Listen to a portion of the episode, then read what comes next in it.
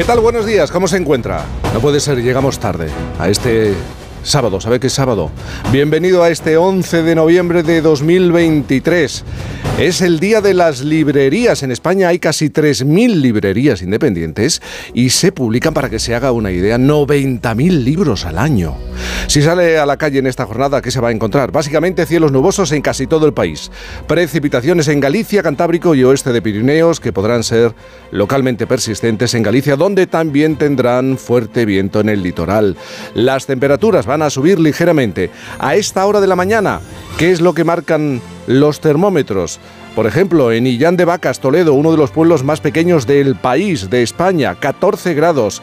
En Pamplona, 10.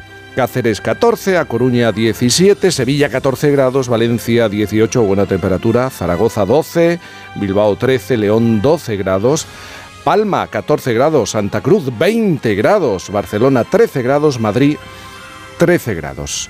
Estas son las temperaturas y en este fin de semana hay mucho que celebrar, así que apúntese a el tradicional espectáculo del 8 o del 8 en la Catedral de Mallorca, la fiesta de los humanitarios en Moreda de Ayer, Asturias, la Feria del Orujo en Potes, Cantabria. Ha comenzado el Festival de Cine Iberoamericano de Huelva o el Festival de Jazz de Zaragoza. Y tal día como hoy, pero de 1877, estaba para Isabel Lobo, se coloca la primera piedra de la Basílica de Covadonga. O en 1995 se inaugura el metro de Bilbao diseñado por Norman Foster.